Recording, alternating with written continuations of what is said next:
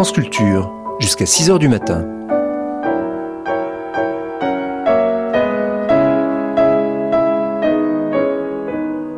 France Culture la nuit, une mémoire radiophonique.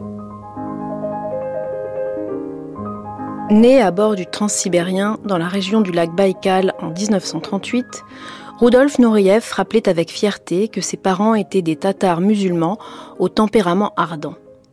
Il grandit à Oufa, capitale de la République soviétique de Bachkirie, dans une pauvreté extrême. Un soir de Nouvel An 1945, il a une révélation en assistant à un ballet patriotique et décide de devenir danseur. Il pratique la danse folklorique et prend des cours de danse classique avant d'intégrer la célèbre école Vaganova de Leningrad, où il travaille comme un forcené auprès de son professeur Alexandre Pouchkine. Nouriev ne laisse pas indifférent. Il fait des envieux parmi ses condisciples et son insoumission exaspère l'administration, mais le public raffole de Nouriev. À 20 ans, il entre comme soliste dans la compagnie du Kirov, la plus grande du RSS.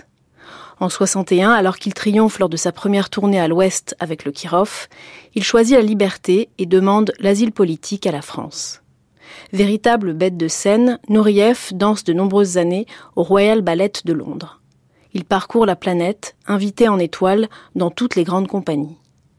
En 1983, la France lui offre la direction du ballet de l'Opéra de Paris, qu'il mènera d'une main de fer. Mais quand, en 89, Sylvie Guillem claque la porte, il ne la retient pas. Moi aussi je suis parti, on n'enferme pas un pareil talent. Son contrat n'ayant pas été renouvelé, il quittera lui-même le ballet quelques mois plus tard.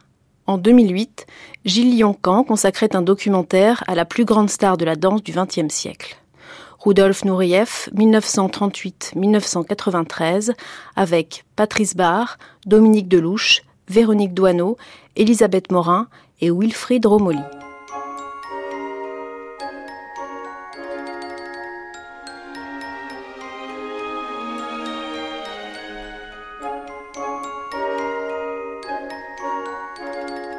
Une vie, une œuvre. Rudolf Nureyev. Gilles Lioncan, Bruno Sourcy.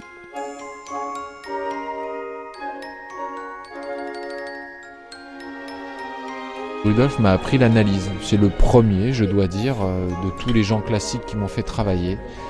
C'est celui qui m'a parlé d'une manière scientifique, je dirais, j'emploie ce mot exprès, du classique. C'est-à-dire, voilà, j'ai compris que d'un coup, il y avait des axes, des changements d'axes, des lancers de jambes dans tel endroit pour atterrir à tel autre.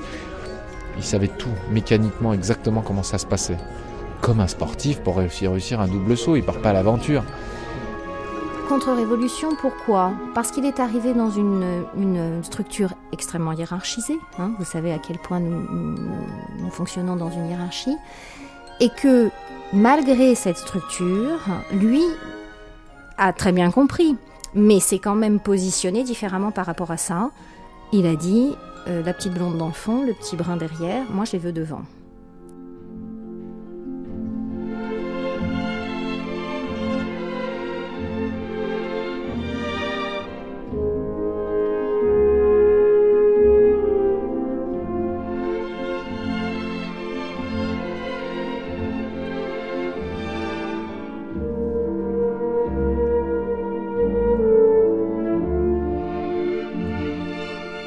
Puissant, magnétique, fauve, puis bouillonnant et capricieux, Rudolf Nureyev reste la plus grande star de ballet de tous les temps. Ce danseur exalté a révolutionné l'art de la danse du XXe siècle. Quel est ce vertige intérieur que suscitent les apparitions de Nureyev? D'où vient cette fascination qui perdure? C'est qu'il y a dans ces fameux sauts et manèges un secret qui allie rigueur et fureur, un romantisme habité, une grâce souveraine. Mais cette sauvagerie cache une propension à l'excès et des colères noires. Il ne faut pas oublier les tortures imposées aux autres, qu'il imposait à lui-même, selon Patrice Barr.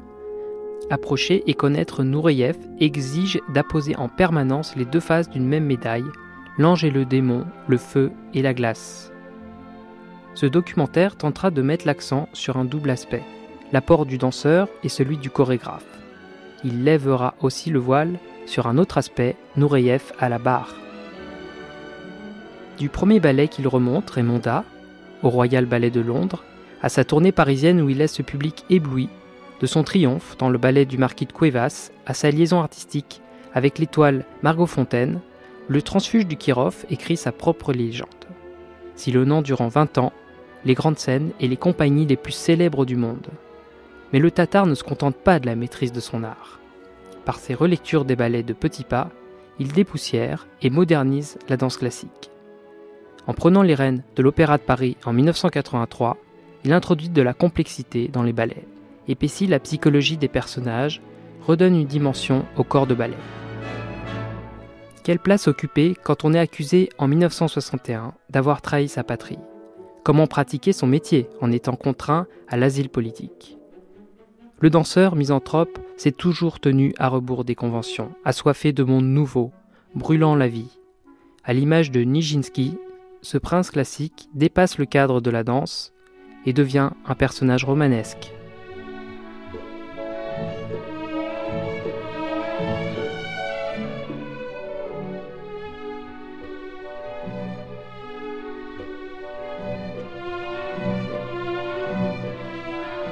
Dominique Delouche. Je l'ai vu au mieux de sa forme, comme peut-être même ses danseurs ne l'ont jamais vu. Euh, c'était tout à fait à son arrivée à Paris, euh, avant même qu'il soit, qu'on sache qu'il y avait un Nureyev, c'était dans, la troupe du Kirov. Quand il a dansé cette variation de la Bayadère, où tout d'un coup il s'est passé quelque chose euh, on que personne n'avait jamais vu dans, sa, son expérience d'amateur de, ballet une espèce de prise de possession de l'espace. La scène était à lui tout d'un coup. Il ne la partageait pas d'ailleurs. Il ne partageait pas beaucoup son art. Hein. Quand il était sur scène, il était très narcissique, faut bien le dire. Et là, cette, cette espèce d'oiseau euh, qui, euh, justement, s'emparait des trois dimensions, euh, la, hauteur, la largeur, la profondeur, euh, si vite d'ailleurs, d'une façon foudroyante, ça me fait penser à, l'éclair ou peut-être encore plus la foudre, parce que euh, son essor, sa, sa, force, il la prenait de, de terre, si vous voulez, ça sortait de terre et, ça défiait le, la pesanteur, alors qu'on pourrait penser au contraire qu'un danseur c'est un ange qui descend du ciel et vient planer sur la terre. Lui, c'est plutôt le, le, sens inverse. Alors avant tout, est-ce que vous pouvez nous raconter le début de votre expérience avec euh, Rudolf Nureyev? Alors je suis rentrée donc sous la direction de Rosella Hightower. Elisabeth Morin. À la fin de la direction de Violette Verdi et le début de la direction de Rosella Hightower était programmée au Palais des Congrès euh, une grande grande série de La Belle au bois dormant. Et j'étais à ce moment-là déjà coryphée et, et donc j'avais plus ou moins remarqué pour danser la princesse Florine dans le passage de divertissement de l'oiseau bleu au troisième acte. Et Rudolf Nureyev avait été donc invité à venir euh, danser le prince désiré. Et c'est la première rencontre, je dirais, ce sont nos premiers échanges, de, nos premiers regards. J'ai senti un regard sur moi, celui très impressionnant de, de Rudolf et finalement il m'est resté toujours fidèle depuis ce moment-là. Il y a eu juste un tout petit échange oral mais euh, je ne sais plus, je m'en souviens plus, j'étais trop intimidée mais je me souviens d'un petit échange et après donc euh, c'est concrétisé ce regard euh, et, cette envie finalement de d'évoluer ensemble sous sa direction. Et c'est vrai que l'impression générale que, que je peux avoir, c'est que euh, j'ai l'impression que tout ce que j'ai essayé d'atteindre était quelque chose de profond. N'était pas juste euh, comme ça, soit de la technique, soit une interprétation, soit voilà, il y avait une, profondeur. J'avais l'impression d'exister avec euh, avec les pas, avec les histoires, avec les rôles, les personnages. Ça, il nous a transmis ça. Alors Wilfried Romoli, euh, merci d'avoir accepté notre invitation. Merci à vous. Vous êtes danseur étoile, professeur de danse à l'école euh, de l'Opéra de Paris. Est-ce que vous pouvez nous raconter le début de votre expérience avec euh, Rudolf Nureyev? La première fois que j'ai rencontré Rudolf Nureyev, c'était en 1979. C'était ma, première journée dans le corps de ballet de l'Opéra de Paris. J'ai été mis sur la création de Manfred, donc qu'il faisait. Et donc euh, c'est un peu le signe du destin. J'ai commencé mon premier jour dans cette compagnie avec lui. Voilà, ça a débuté comme ça. Ça a débuté plutôt mal, on va dire. Enfin, ça se passait bien, mais euh, nous avons eu le concours au mois de décembre auquel il a assisté, puisqu'on était en création avec lui. Enfin, on avait commencé les spectacles. Et il avait dit de moi à l'époque que j'avais été le plus mauvais de tout le concours, que j'étais pas un bon danseur. Voilà, et puis on s'est pas pendant environ 2-3 ans. Et puis on s'est revu au cours un jour, il est revenu au cours. Et là, il est venu me voir. Ça a été la première chose intéressante qu'il m'ait dite vraiment. Il est venu me voir et je venais de faire des grosses prouesses techniques et tout le monde m'a applaudi. Il, est venu vers moi, il m'a demandé mon âge. Donc je lui ai donné, dit mon âge. Il m'a dit c'est très bien. Dans 10 ans, vous ne faites plus ce que vous faites. Et il est parti. Alors là, j'ai pas compris. En, bon orgueil, je me suis dit quel con. Euh, franchement, il est jaloux. Euh. voilà. Et puis le lendemain, parce que Rudolf était toujours comme ça, il expliquait jamais, il lançait des choses. Et le lendemain, il est revenu au cours et je refais les mêmes choses puisque je travaillais ça pour un gala et rebolote, je refais ça très bien, je me fais à nouveau applaudir et il me regarde et il sourit. Et donc euh, là, je vais le voir. Quand même, dans la nuit, j'avais un peu réfléchi, je me suis dit quand même, c'est un grand bonhomme, faudrait quand même que je comprenne. Donc je suis allé lui demander, je lui ai dit écoutez, je comprends pas. Hier vous me félicitez, tout le monde m'applaudit, vous me, vous dites que c'est bien et en même temps vous me dites euh, juste après que je le ferai plus dans 10 ans. Et il m'a regardé, il m'a juste dit tu fais ça sur une force, pas sur un travail. Donc quand tu auras plus de force, tu sauras plus le faire. Et il est parti. Et voilà, ça c'était la deuxième rencontre. et la troisième rencontre, c'est que j'ai su que cet homme, que je pensais qu'il m'aimait pas du tout, était nommé directeur. Et voilà, ça c'était la troisième rencontre qui a duré 7 ans et où euh, bah, ça a été euh, plein de choses mélangées, ça a été euh, beaucoup, de, beaucoup de colère, beaucoup de peur, beaucoup de rage après lui, et, beaucoup d'amour en même temps, et beaucoup de travail, et, beaucoup de progrès. Voilà, c'est mon guide, c'est mon maître. Voilà, avec ces deux, trois petites phrases au cours de ma vie, il a, fait de moi ce que je suis quand même en, grande partie. Voilà, sur une ligne de conduite, sur une manière de travailler, Aujourd'hui encore, moi je débute dans la pédagogie, j'ai débuté il y a un mois et demi et j'ai déjà parlé de lui plusieurs fois et entre autres sur des lignes de, travail. Voilà, j'ai mes petits élèves qui sont des petits bouts qui ont commencé à rater des trucs et je les ai félicités. ils n'ont pas compris. Et je leur ai dit ce qui m'intéresse c'est le chemin pris, c'est pas le résultat pour l'instant. Si le chemin pris est bon, voilà. Moi, ça c'est typiquement Rudolf. Rudolf m'a félicité plusieurs fois que j'avais fini le cul par terre.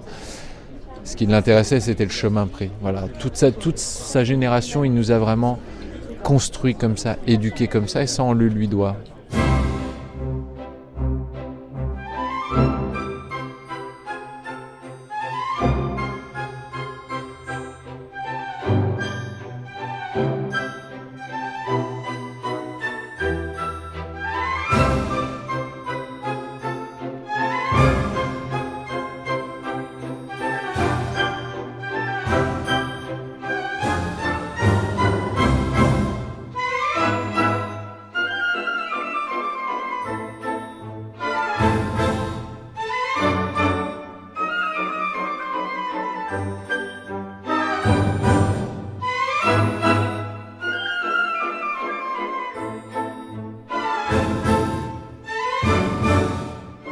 Bonjour Patrice Barr, merci de nous recevoir à l'Opéra de Paris.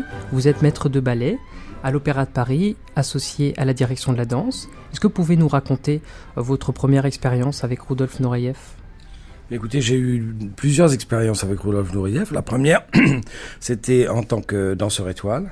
Quand j'étais, euh, je dansais en, artiste invité avec le London Festival Ballet, quand il a créé son Roméo Juliette et La Belle Bois dormant enfin sa relecture de La Belle au Bois dormant. Et donc j'étais avec lui euh, pour le rôle de Mercutio, euh, Roméo, et, euh, et l'Oiseau bleu pour le rôle de pour le La Belle au Bois dormant. Et c'est là où j'ai donc, mais je connaissais Rudolf déjà depuis longtemps puisque j'avais eu la chance de le voir quand il est arrivé en France en 61, 1961, et que on a découvert cet, cet être exceptionnel. Voilà. Donc avant votre première expérience avec Rudolf Nureyev, vous, aviez une image de lui euh, qui était façonnée par, euh, par des médias, par des mythologies, ou est-ce que c'était c'était quelqu'un que vous avez appris à connaître au fur et à mesure? C'est quelqu'un que nous avons euh, découvert, comme je vous disais, quand il est sorti, il est sorti de Russie en 61. Et, mais on n'avait pas du tout entendu parler de lui. Je veux dire, il était au, au Marinsky, et, qui, qui était le Kirov, comme vous le savez, à l'époque. Et donc Il était très jeune et il n'y avait pas du, du tout de, vent, de, choses qui, parlaient de Rudolf avant que, soit, euh, chacun le découvre sur la scène de l'Opéra de Paris.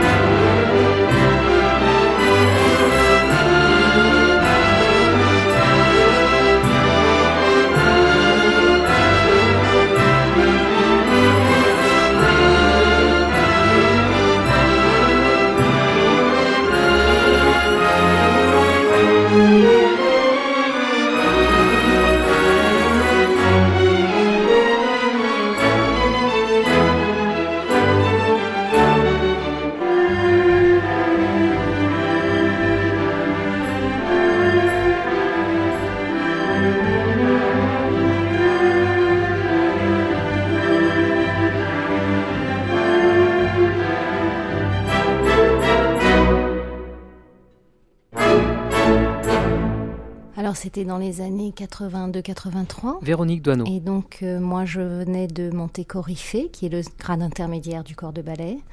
Et, euh, et Monsieur Nourieff est arrivé avec sa vision de la danse, avec ses espoirs par rapport à la compagnie, avec ses envies. Et donc il a euh, essayé de visualiser quel était le potentiel de cette compagnie. Et c'est vrai qu'il s'est beaucoup tourné vers la jeune génération. Et donc on a tous eu de sa part euh, des propositions professionnelles extraordinaires, même si on n'avait pas grand-chose à danser. C'était tellement riche d'enseignements que c'était formidable. Donc on est toute une génération, effectivement, à avoir profité euh, de l'enseignement et des propositions de M. Nourieff. Et vous en parlez notamment dans le ballet qui porte votre nom, Véronique Doineau, de Jérôme Bell. Vous êtes seul sur scène et vous dites euh, qu'il a été fondamental pour vous. Oui, parce que c'était euh, une rencontre où il pouvait, euh, en ne maîtrisant pratiquement pas le français, nous faire comprendre que le langage, l'écriture du classique était le premier des respects à avoir. Après, une fois qu'on avait la maîtrise complète, on pouvait envisager de s'exprimer un peu plus. Mais pour lui, l'expression de l'artiste était essentiellement liée à l'écriture de la danse classique ou d'une autre forme de danse si l'artiste pratiquait une autre forme de danse. Alors ce serait, euh, vous citez, respecter le geste plutôt que l'interpréter, ce serait une définition possible du travail du chorégraphe Nureyev lui était euh, essentiellement là-dessus. Il nous, il nous demandait euh, d'être dans l'exactitude de la réalisation. Il ne voulait pas que l'imaginaire prenne la place d'une, capacité à contrôler techniquement les choses. Et je pense qu'il avait raison. On est dans des formes artistiques qui sont euh, extrêmement compliquées à mettre en place. Et si on, on ne travaille pas dans le sens du langage, on perd la, la, la, précision de ce langage de la danse classique. Et du coup, euh, l'interprétation devient compliquée, puisqu'on n'a plus les mots de la danse prononcée de façon correcte.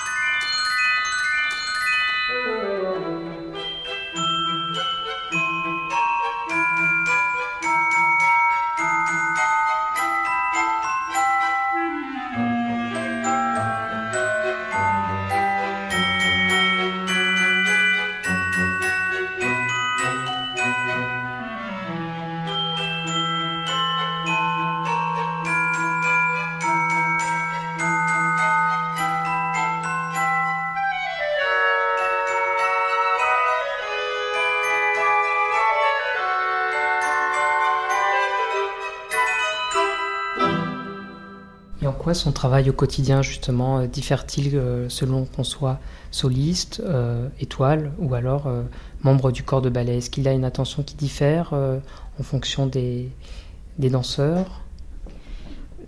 Ben, il a eu un petit peu, enfin, il y a eu comment dire, quelque chose qui n'était pas tout à fait euh, dans, le fonctionnement qu'il aurait souhaité quand il a pris la direction de l'opéra, parce qu'il faut savoir que cette institution a donc a une hiérarchie euh, bien précise, à un concours annuel, à donc des premiers danseurs, des étoiles.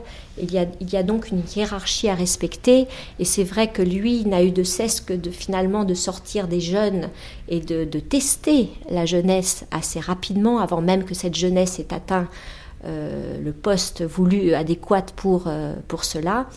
Et, en, cela, nous avons aussi quelque part euh, bénéficié de cela et nous avons brûlé les étapes, tout en il a respecté bien sûr les étoiles, il, les a amenées, ces, étoiles vous diront qu'elles ont été amenées à penser différemment, elles n'ont pas dansé de la même manière, euh, n'ont pas continué à évoluer dans leur carrière de la même manière qu'elles l'auraient fait si Rudolf n'était pas arrivé.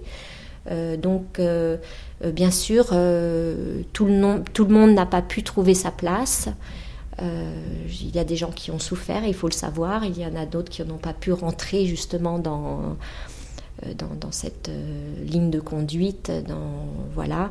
Mais je veux conclure par, par le fait que corps de ballet, soliste ou voire étoile, finalement pour Rudolf c'était un tout c'était l'Opéra de Paris. Et je crois qu'il a trouvé chez nous cette chance énorme d'avoir justement une homogénéité de, personnes. Et, le corps de ballet, comme il disait, euh, était presque plus important qu'une très très bonne étoile ou qu'un voilà que des solistes euh, merveilleux. Il fallait que, que l'écrin soit aussi euh, à la hauteur et je crois qu'il a trouvé ça. Enfin, je crois que ce qui lui a le plus euh, motivé, enfin, l'opéra est le plus. Euh, euh, ce qui l'a le plus enrichi, c'est le fait d'avoir un corps de ballet très, très, très à la hauteur et des étoiles, voilà, qui, bien sûr, issues d'une même, d'une même école. Alors vous dites aussi dans le ballet qui porte votre nom, il avait tout compris. Est-ce que vous pouvez nous expliciter un peu cette phrase? C'était un personnage qui était dans la danse. Véronique Doineau. C'était plus un ressenti. J'avais la sensation qu'il était, euh, que toutes ces molécules étaient dans la danse. Il n'y avait pas de snobisme du tout. Il n'y avait pas de d'ego démesuré par rapport à ça. Euh, le matin, il venait prendre le cours de danse classique avec nous. C'était normal. Il se levait. C'était normal de faire son cours de danse classique. On parle de quelqu'un qui avait déjà 45 ans hein, et qui était déjà malade. Mais il y avait cette évidence. Il était toujours très présent, répétition. Il pouvait se fâcher comme tout le monde, mais il y avait toujours cet amour de venir vous dire non, ça n'est pas comme ça que tu dois faire. Là, peut-être tu peux faire ça. On recommence parce que ça, ça n'était pas assez musical. Et tout ça se passait dans une ambiance qui était certes un peu russe, donc un peu débordante, mais avec toujours ce regard du professionnel. Il ne jugeait jamais sur une allure ou sur une expression il jugeait le pas de danse tel qu'il avait été fait. Pour moi, ça a été extraordinaire. C'est un homme, euh, alors aujourd'hui on s'en rend moins compte, mais c'est un homme qui a relevé le niveau masculin monstrueusement. Quoi. Wilfried Romoli. Dans ses chorégraphies, euh, l'homme danse énormément. Il y, a, très peu de chorégraphies dans les ballets classiques, hein, je parle, où, l'homme a autant à, autant à danser. Ça, ça arrive pratiquement pas. Euh, il a relevé le niveau technique, c'est-à-dire qu'il il fait faire des variations d'abord très techniques, très difficiles, et en mouvement, ce qui n'est pas le cas de beaucoup. Vous voyez, des fois, vous voyez des grands spécialistes techniques, la musique s'arrête, paf, on fait un dégagé, on balance 5-6 tours. Lui, c'était pas ça. Lui, les 5-6 tours, si elle devait arriver, c'était dans un mouvement extrêmement complexe avant, de la danse, quoi, le mouvement. C'est un homme aussi qui, alors là, qui, s'est beaucoup inspiré des Anglais, de, Macmillan et Frédéric Ashton. C'est un homme qui a euh, beaucoup aussi dans ses ballets fait des, on, va dire des variations féminines pour l'homme, enfin féminines, qui, qui, qui, vont laisser développer une sensibilité plus, plus fragile de l'homme et, basée sur de la technique d'adage, ce que moi j'avais jamais vu avant Rudolf, quoi. Euh, Si, euh, oui, Macmillan l'avait fait dans Manon, etc. Et Ashton l'avait fait dans d'autres ballets, entre autres dans Un lac des cygnes aussi, où il y avait déjà, ou dans La Belle, ce qu'on appelle les variations lentes. Rudolf, il y a deux variations comme ça dans sa Bayadère, il y en a une comme ça dans sa Belle qui dure 8 minutes, il y en a une dans, au début de Roméo, il y en a une dans, euh, dans Le Lac. Euh, voilà, par exemple, ça, c'est quelque chose qu'il a développé, qui demande des qualités aux danseurs des qualités de femme, de, retenue, d'équilibre, euh, enfin plus de femmes on va dire, et de ligne de jambes. Alors il y a un autre rapport, euh, Wilfried Romoli, un autre rapport de Nourieff, c'est euh, notamment les rôles de caractère. Et ça, vous en avez fait beaucoup. Oui, bah, c'est-à-dire que Rudolf, c'est là où il a développé le, le rôle de l'homme, c'est qu'en plus tous les, rôles, tous les seconds rôles, il les a extrêmement développés. Parce qu'en en fait, souvent on dit ouais, le rôle principal c'est le prince. Bien sûr que c'est le prince, mais finalement le rôle principal c'est pas le prince, c'est Rothbard. C'est lui qui fait tourner l'histoire. Vous voyez ce que je veux dire? Dans Gisèle, euh, c'est Hilarion qui fait tourner l'histoire. Sans lui, il n'y a pas d'histoire. C'est lui qui l'a fait bouger. Et c'est souvent les seconds rôles qui font bouger, qui sont pivots. Et donc Rudolf, pour lui, dramatiquement, c'était important le second rôle.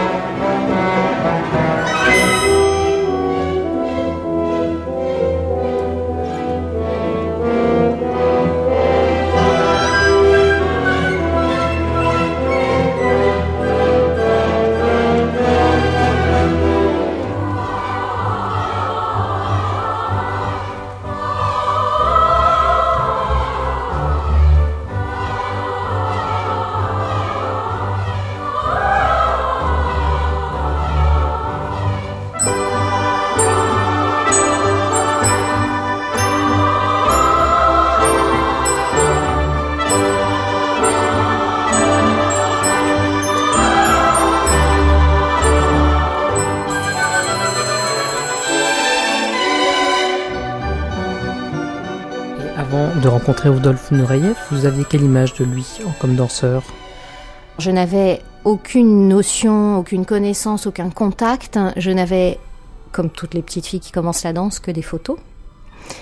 Et je le trouvais absolument magnifique. C'est-à-dire que c'était c'était une représentation euh, du danseur euh, euh, dans toute sa splendeur.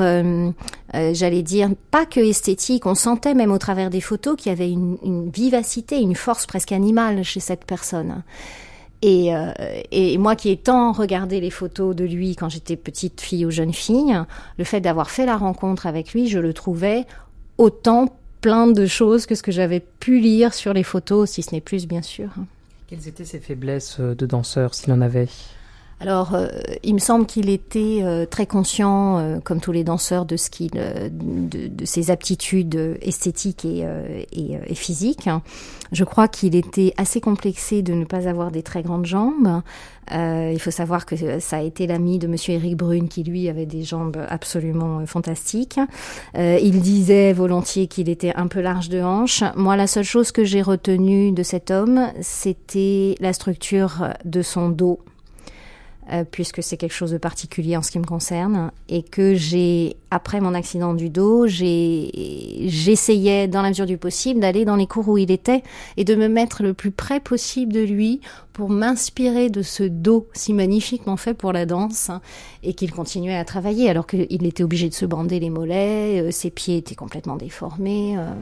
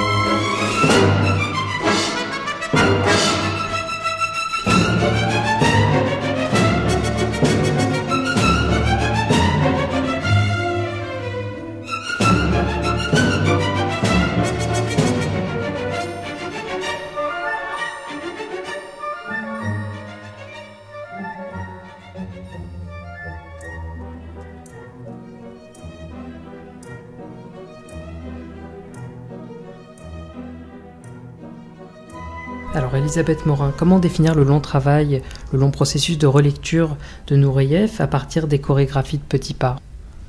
En fait, l'opéra n'avait plus, enfin, euh, Petit Pas, puisque c'est le répertoire Petit Pas qui est français, donc avait monté ses œuvres euh, en Russie, puisqu'il était parti à Saint-Pétersbourg, donc au, Marinsky. Et en fait, ça nous revient, bon, déjà un petit peu par les ballets russes, mais surtout par Rudolf, qui a donc fait la relecture de, de ces ballets, a étoffé le rôle euh, du danseur, qui n'était plus juste euh, le partenaire de l'étoile, le, faire-valoir de la danseuse. Il a vraiment étoffé ses rôles. Il a approfondi les histoires dans le sens où il a psychologiquement euh, réinterprété ses ballets. La belle n'est plus un conte de fées, la, belle devient psychologiquement intéressante, ne serait-ce que même pour l'interpréter il y a une profondeur euh, dans ces ballets, un aspect freudien, enfin il a été creusé les personnages. Euh, voilà. Et au niveau chorégraphique, il y a des choses qui sont purement petits pas et il y a aussi purement Rudolf, c'est-à-dire avec un répertoire, avec une chorégraphie académique. Il y a tout ce côté boulimie, je dirais, des pas, d'avoir un pas sur chaque note et qui fait euh, la marque, la marque de Rudolf et qui nous a tant enrichi et donné, comme dire, à manger aux danseurs. Ça, c'était son grand mot, donner à manger aux danseurs. Alors un exemple parmi 100, euh, vous interprétez une des sœurs de Cendrillon. Alors ce sont des sœurs qui sont un peu disgracieuses, qui sont assez méchantes ou qui ne font pas des gestes totalement euh, orthodoxes. Est-ce que vous pouvez nous parler de cette collaboration avec lui sur, euh, sur Cendrillon? Le ballet Cendrillon, en fait, la, la particularité, de, disons son, son originalité, c'est qu'il l'a retransposé dans le milieu cinématographique d'Hollywood. Après les sœurs, euh, euh, elles restent les méchantes sœurs, les horribles, euh, il les a caricaturées. Alors bien sûr, on a caricaturé la barre, enfin à un moment donné parce qu'elles veulent danser, bien sûr, et alors elles sont terriblement en dedans, euh, complètement recourbé, euh, enfin c'est catastrophique. moi j'ai absolument pris un énorme plaisir, bien que ce soit très très dur aussi au niveau endurance, parce que ça il avait là Rudolf de, compliquer tout, quoi, mais c'était absolument j'ai presque, j'ai aussi interprété le rôle de Cendrillon, mais je dois, je dois avouer, entre parenthèses, que j'ai pris plus de plaisir à danser le rôle des sœurs que celui de Cendrillon. Euh, voilà, qui était euh, créé pour Sylvie Guilhem et on sentait bien d'ailleurs que chorégraphiquement c'était fait pour elle. L'originalité est surtout, surtout dans l'aspect cinématographique, euh, la retransposition dans, le, dans Hollywood, quoi, dans le, avec on reconnaît. comment dire le, le producteur le producteur Groucho Marx enfin bon il adorait Fred Astaire, il adorait euh, tous ces petits films, euh, les films muets, enfin tout ça, tout, tout est. Il y, a le King Kong aussi, enfin il y a plein de choses, il y a plein de, plein de clichés, disons, de, hollywoodiens qui, qui sont très, très intelligemment euh, retransposés dans, dans Cendrillon.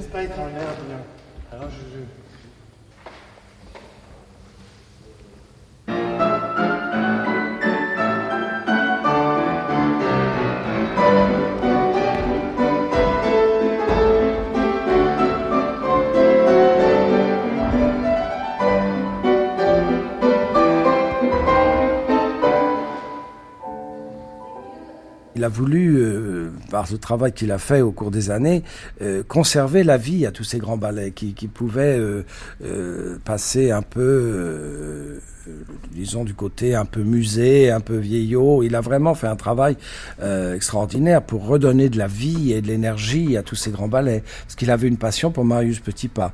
Il, avait aussi une passion pour Balanchine, qui pensait que c'était le descendant direct de, Marius Petitpas. Et après, William Forsyth. Pour lui, c'était la lignée Petitpas, Balanchine, Forsyth.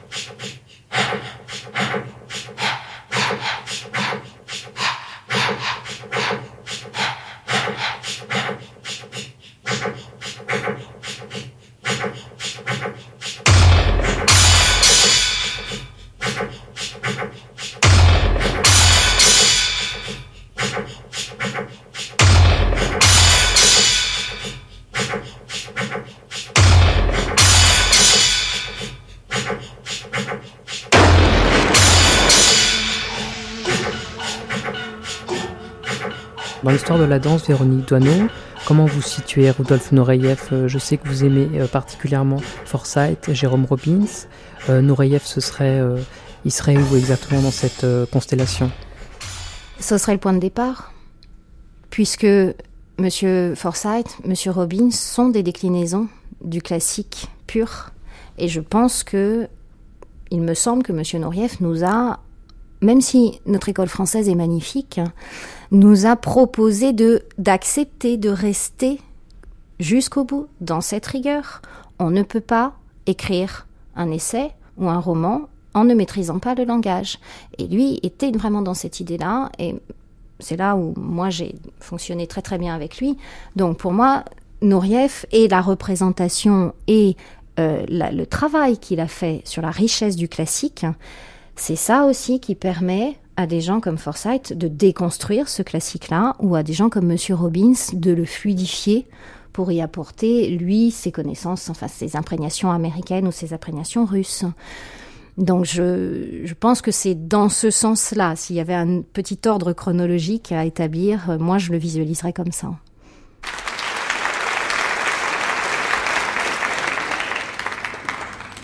Noël Pontois, il y a de cela quelques années, vous étiez au Châtelet.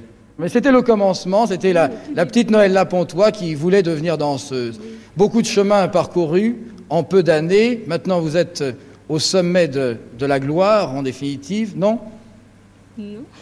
c'est la première fois qu'à Paris vous allez donner la belle. C'est un spectacle important pour vous quand même. Très important et très agréable. Quel partenaire est Rudolf Nureyev Très agréable aussi. Très agréable. oui. Vous êtes heureuse de danser la belle à Paris. Voilà. Alors comme tout le monde attend que vous la dansiez avec euh, Rudolf, je vais vous laisser regagner les coulisses, retrouver Rudolf Nureyev et nous danser pour terminer cette rencontre avec un extrait de La Belle au Bois dormant. A tout de suite. Cette euh, rencontre avec va donc se terminer par cette présentation d'un grand pas de deux. Rudolf Nureyev, Noël Lapontois. Rudolf Nureyev, Noël Lapontois.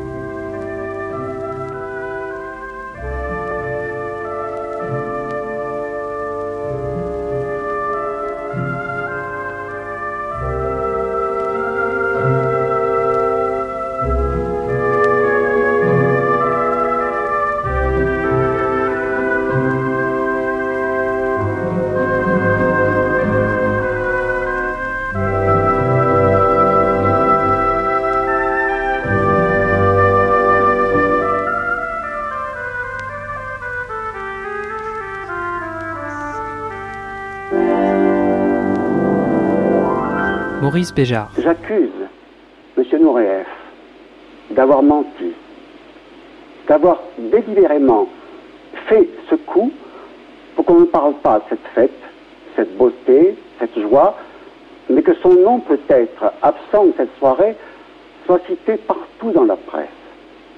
J'accuse M. Noureef, depuis trois ans, de faire une politique contre la grande danse traditionnelle française. J'accuse d'avoir tenté de déstabiliser l'école de danse. Heureusement, merveilleusement tenue par Claude Bessy, qui a fait la première école du monde et qui produit les meilleurs danseurs du monde.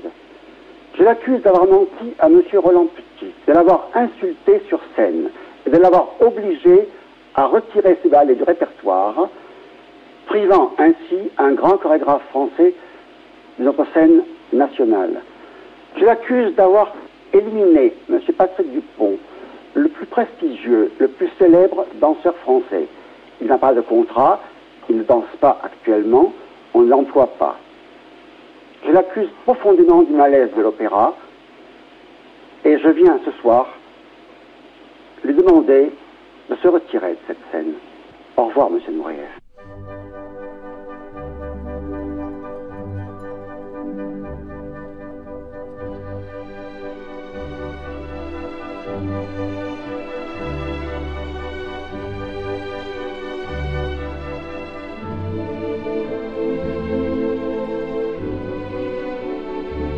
Nureyev, c'est à la fois le prolongement de la tradition russe, avec petit pas, et en même temps, c'est une sorte de modernité, puisqu'il y a un pas sur chaque note, donc je crois qu'il revient à la base de la danse classique.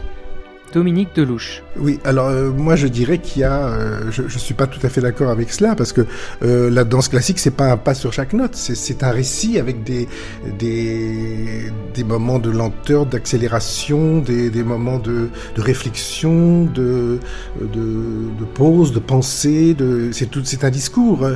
Et ce que je reproche à la danse de Noël, c'est que justement, il n'y a pas de discours, il y a des moments, mais pas, de discours. Enfin, moi, je vois comme ça. Je ne sais pas ce qu'en ce qu'en pensent les, danseurs de l'opéra. Ça met en valeur la, beauté de chaque, chaque geste, la pureté du style, parce que là, il est tout nu. Il ne peut pas tricher, puisqu'il se montre complètement nu, sans... Euh, sans cette espèce de, de décoration, si vous voulez, que, que d'autres mettent entre les, entre les grands moments. Donc dans votre ouvrage euh, Corps glorieux, Dominique Delouche, on sent quelques euh, réserves quant à son passage, comme vous le dites à l'instant, à l'Opéra de Paris, et notamment sur les derniers ballets qu'il a remontés. Oui, bah c'est ce dont je parlais, c'est-à-dire les ballets euh, de, de, petits pas, euh, les, les Raymonda, les Bayadères, tout ça qui, qui n'existait pas dans notre répertoire. Évidemment, ça manquait peut-être, mais ça a complètement envahi le, le, au détriment d'une tradition euh, de ballet. Euh, si vous voulez, il a complètement bafoué, déchiré l'héritage de euh, de Diaghilev, qui, qui avait été continué par Serge Liffard. Il a débarrassé le plancher de tout ça. Et il a, il a donné un, un style de ballet. D'ailleurs, ce sont des ballets qu'on donne partout. Les ballets que c'est, il y a la version euh, euh, de la Bayadère, mais il y a la version Narkarova, mais tout ça, c'est, c'est toujours la même chose, si vous voulez. Alors qu'autrefois, l'Opéra de Paris avait sa spécificité, avec des ballets d'action dans la tradition, dans l'héritage de Diaghilev, où justement il n'y avait pas que la danse, il y avait un spectacle total où il y avait des, des sujets, des, des, livrets écrits par des grands euh, euh, auteurs comme Cocteau, des, musiques euh, impérissables de, de Poulenc, en fait, toute, toute l'école de Paris s'est mise au service de, des ballets de Diaghilev puis de l'IFA, des décors faits par des grands peintres de Rhin, Picasso, etc. Ça, évidemment, avec Nureyev, il n'y avait plus que la danse et une très mauvaise musique dans la, dans la fosse d'orchestre, c'était musique de Pougny, de Minkus, qui sont vraiment euh, indignes de, l'opéra. D'ailleurs, que les, dans ce, que les, que les musiciens d'orchestre répugnent à jouer.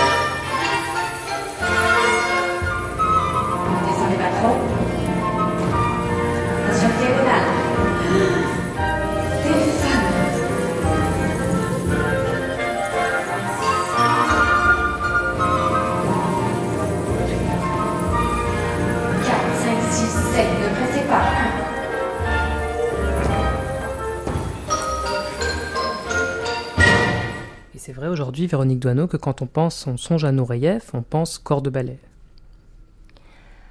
Moi, j'ai été corps de ballet. Alors, évidemment, je ne peux pas euh, oublier ça. Euh, mais, par exemple, il faut savoir que dans sa structure de travail, il, euh, si mes souvenirs sont corrects, il me semble qu'il travaillait très peu avec les étoiles en studio. Il faisait beaucoup de répétitions où il conviait tout le monde pendant six heures. Et il s'occupait des étoiles devant nous. Et après, les étoiles, il leur demandait de s'asseoir. Il s'occupait du corps de ballet. Donc en fait, on vivait tous la même chose. Peu importe que certains aient plus à danser que d'autres. C'est aussi peut-être dans cette idée-là qui fait que maintenant que j'enseigne aux petits, puisque j'ai la sixième division, donc les enfants entre 10 et 11 ans, je leur demande l'excellence dans le respect de la rigueur technique.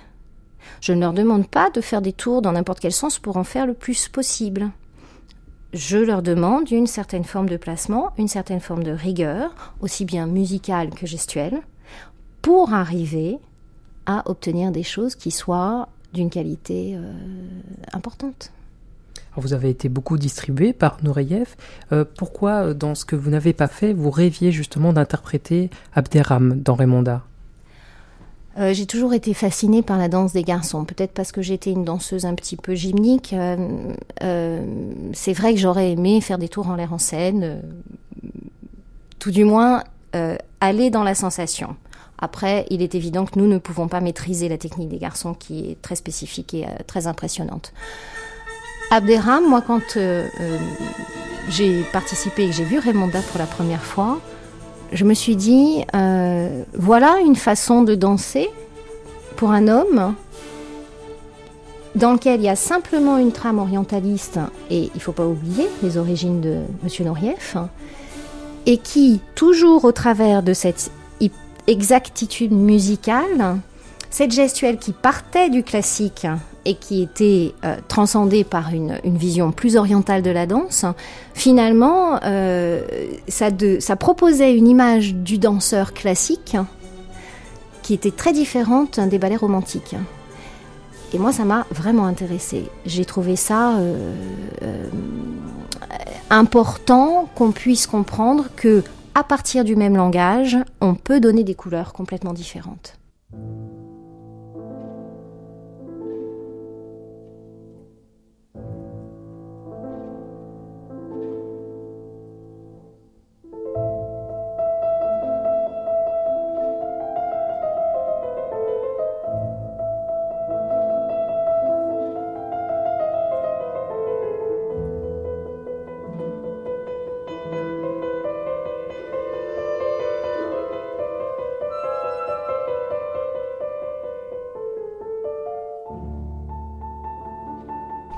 Propos de Raymonda, j'ai ce travail de transmission avec euh, Dorothée Gilbert. Euh, euh, voilà, donc je suis très ravie de, faire, de, faire passer tout ce que Rudolf nous a inculqué et de, trouver ce, enfin, cette énergie.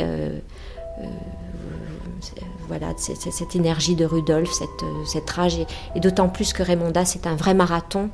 Il y a 6 à 7 variations, des codas, des adages à n'en plus finir, comme un peu une belle au bois dormant, mais qui. Euh, a plus de caractère, au final, avec toute cette partie, euh, très petit pas pour le coup du dernier acte, avec cette variation, euh, cette variation incroyable, de, cette dernière variation de Raymonda qui, qui est une des, grands rôles, enfin, d'une grande variation du répertoire qu'est-ce qui change justement? Qu'est-ce qui et qu'est-ce qui se différencie entre le, la scène des claques, la variation des claques chez Petit Pas et la variation de Nureyev Qu'est-ce qui, qu'est-ce qui change? Bah, Par exemple, en, euh, en, Russie, si vous dansez la variation en claquant euh, des mains très fort comme le souhaitait Rudolf, euh, visiblement, c'est incompris, enfin, ce n'est pas du tout compris. Donc, vous voyez, il y avait des petites divergences quand même. Mais je pense que c'est encore le, le, côté masculin euh, pour la, pour la danseuse qui ressort, quelque chose qui va jusqu'au bout, qui n'est pas édulcoré, qui est vraiment là euh, dans un poids, dans un pouvoir, euh, à bon escient bien sûr, pouvoir des choses. pas cette claque, elle était vraiment absente. Non, non, visiblement en Russie c'est choquant d'entendre cette claque ce début de variation, donc avec euh, cette claque qui, qui claque.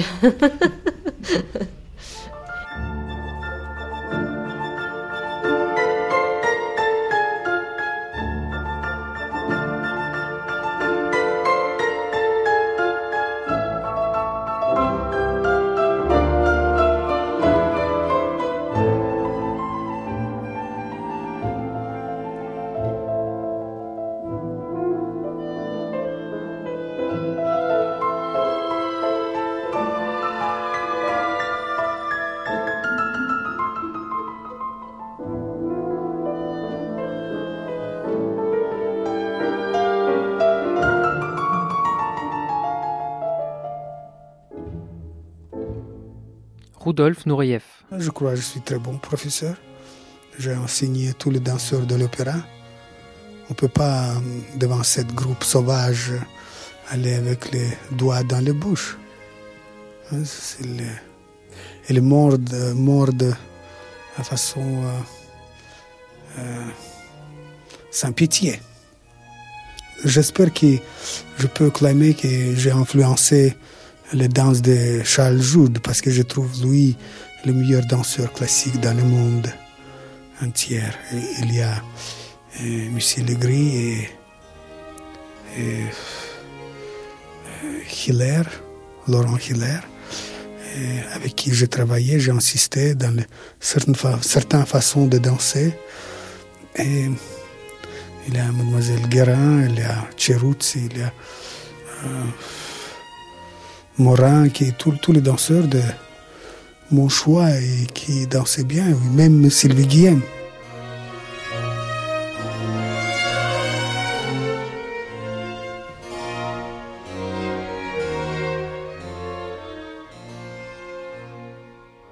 Quand il est, quand il est décédé, ça a été. Euh, voilà. Euh, j'étais avec certains de mes camarades à porter le cercueil. Euh. Oui, oui, mais vous savez, c'était un homme, il vous laissait pas insensible. Par moment, vous pouviez le, mais le haïr. Moi, j'ai failli me battre avec lui. J'ai failli lui foutre mon poing dans la gueule, quoi. Et en même temps, en même temps, il y avait des moments d'amour incroyables. Moi, j'ai des souvenirs où je suis parti à moto avec lui, accroché, il conduisait à fond de train dans son ranch, là. Euh, on était là, je le serrais pour pas me casser la figure de sa bécane. Euh, et voilà, on a passé une heure et demie tous les deux. Il m'a montré ses granges où il voulait faire un lieu de danse avec Eric Brown, qui voulait faire un truc. Euh, il m'a dit viens en vacances dans la maison. Alors j'y suis pas allé, du coup il m'a fait la gueule. Vous voyez, ça c'est Nouriev. C'était comme ça. Moi j'étais un jeune danseur, j'avais bien dansé, il était content, il m'a dit viens on part à moto tous les deux. Il y avait plein d'invités, on est partis tous les deux. Il m'a raconté ses rêves, voilà, je voudrais faire ça avec une bourse pour les jeunes danseurs, machin. Il m'a parlé de ses maisons, de son truc. Hein. Puis voilà, je refuse l'invitation parce que je me voyais pas aller venir chez lui. Et, et du coup, il fait la gueule. Après, il vous le fait payer cher. C'est compliqué de vivre avec un type qui, a vécu la faim. Il a vraiment eu faim. Vous mangiez à table avec lui, vous compreniez que ce mec-là avait eu faim. Euh, sa mère a quand même brûlé une couverture pour faire fuir les loups, pour ramener trois pommes de terre de la toundra. Ce mec-là, en plein goulag et tout, il était homosexuel, il envoyait chier le parti, il s'inscrivait pas au parti et il faisait ce qu'il voulait et il, les envoyait bouler. quoi. C'était quand même un putain de tempérament, quoi. Je veux vous retrouviez-vous avec un type comme ça qui avait une rage de vivre, de gagner, qui pouvait être la légende dit, je ne sais pas si c'est vrai, que comme lui non plus n'était pas danseur classique, c'était rigolo. On le traitait un peu comme ça et qu'un jour, il avait travaillé toutes les variations dans son coin, parce que c'était ça la rage de vivre. Et il a enfermé son prof à clé, il a jeté la clé par la fenêtre et pour lui imposer de regarder ses variations.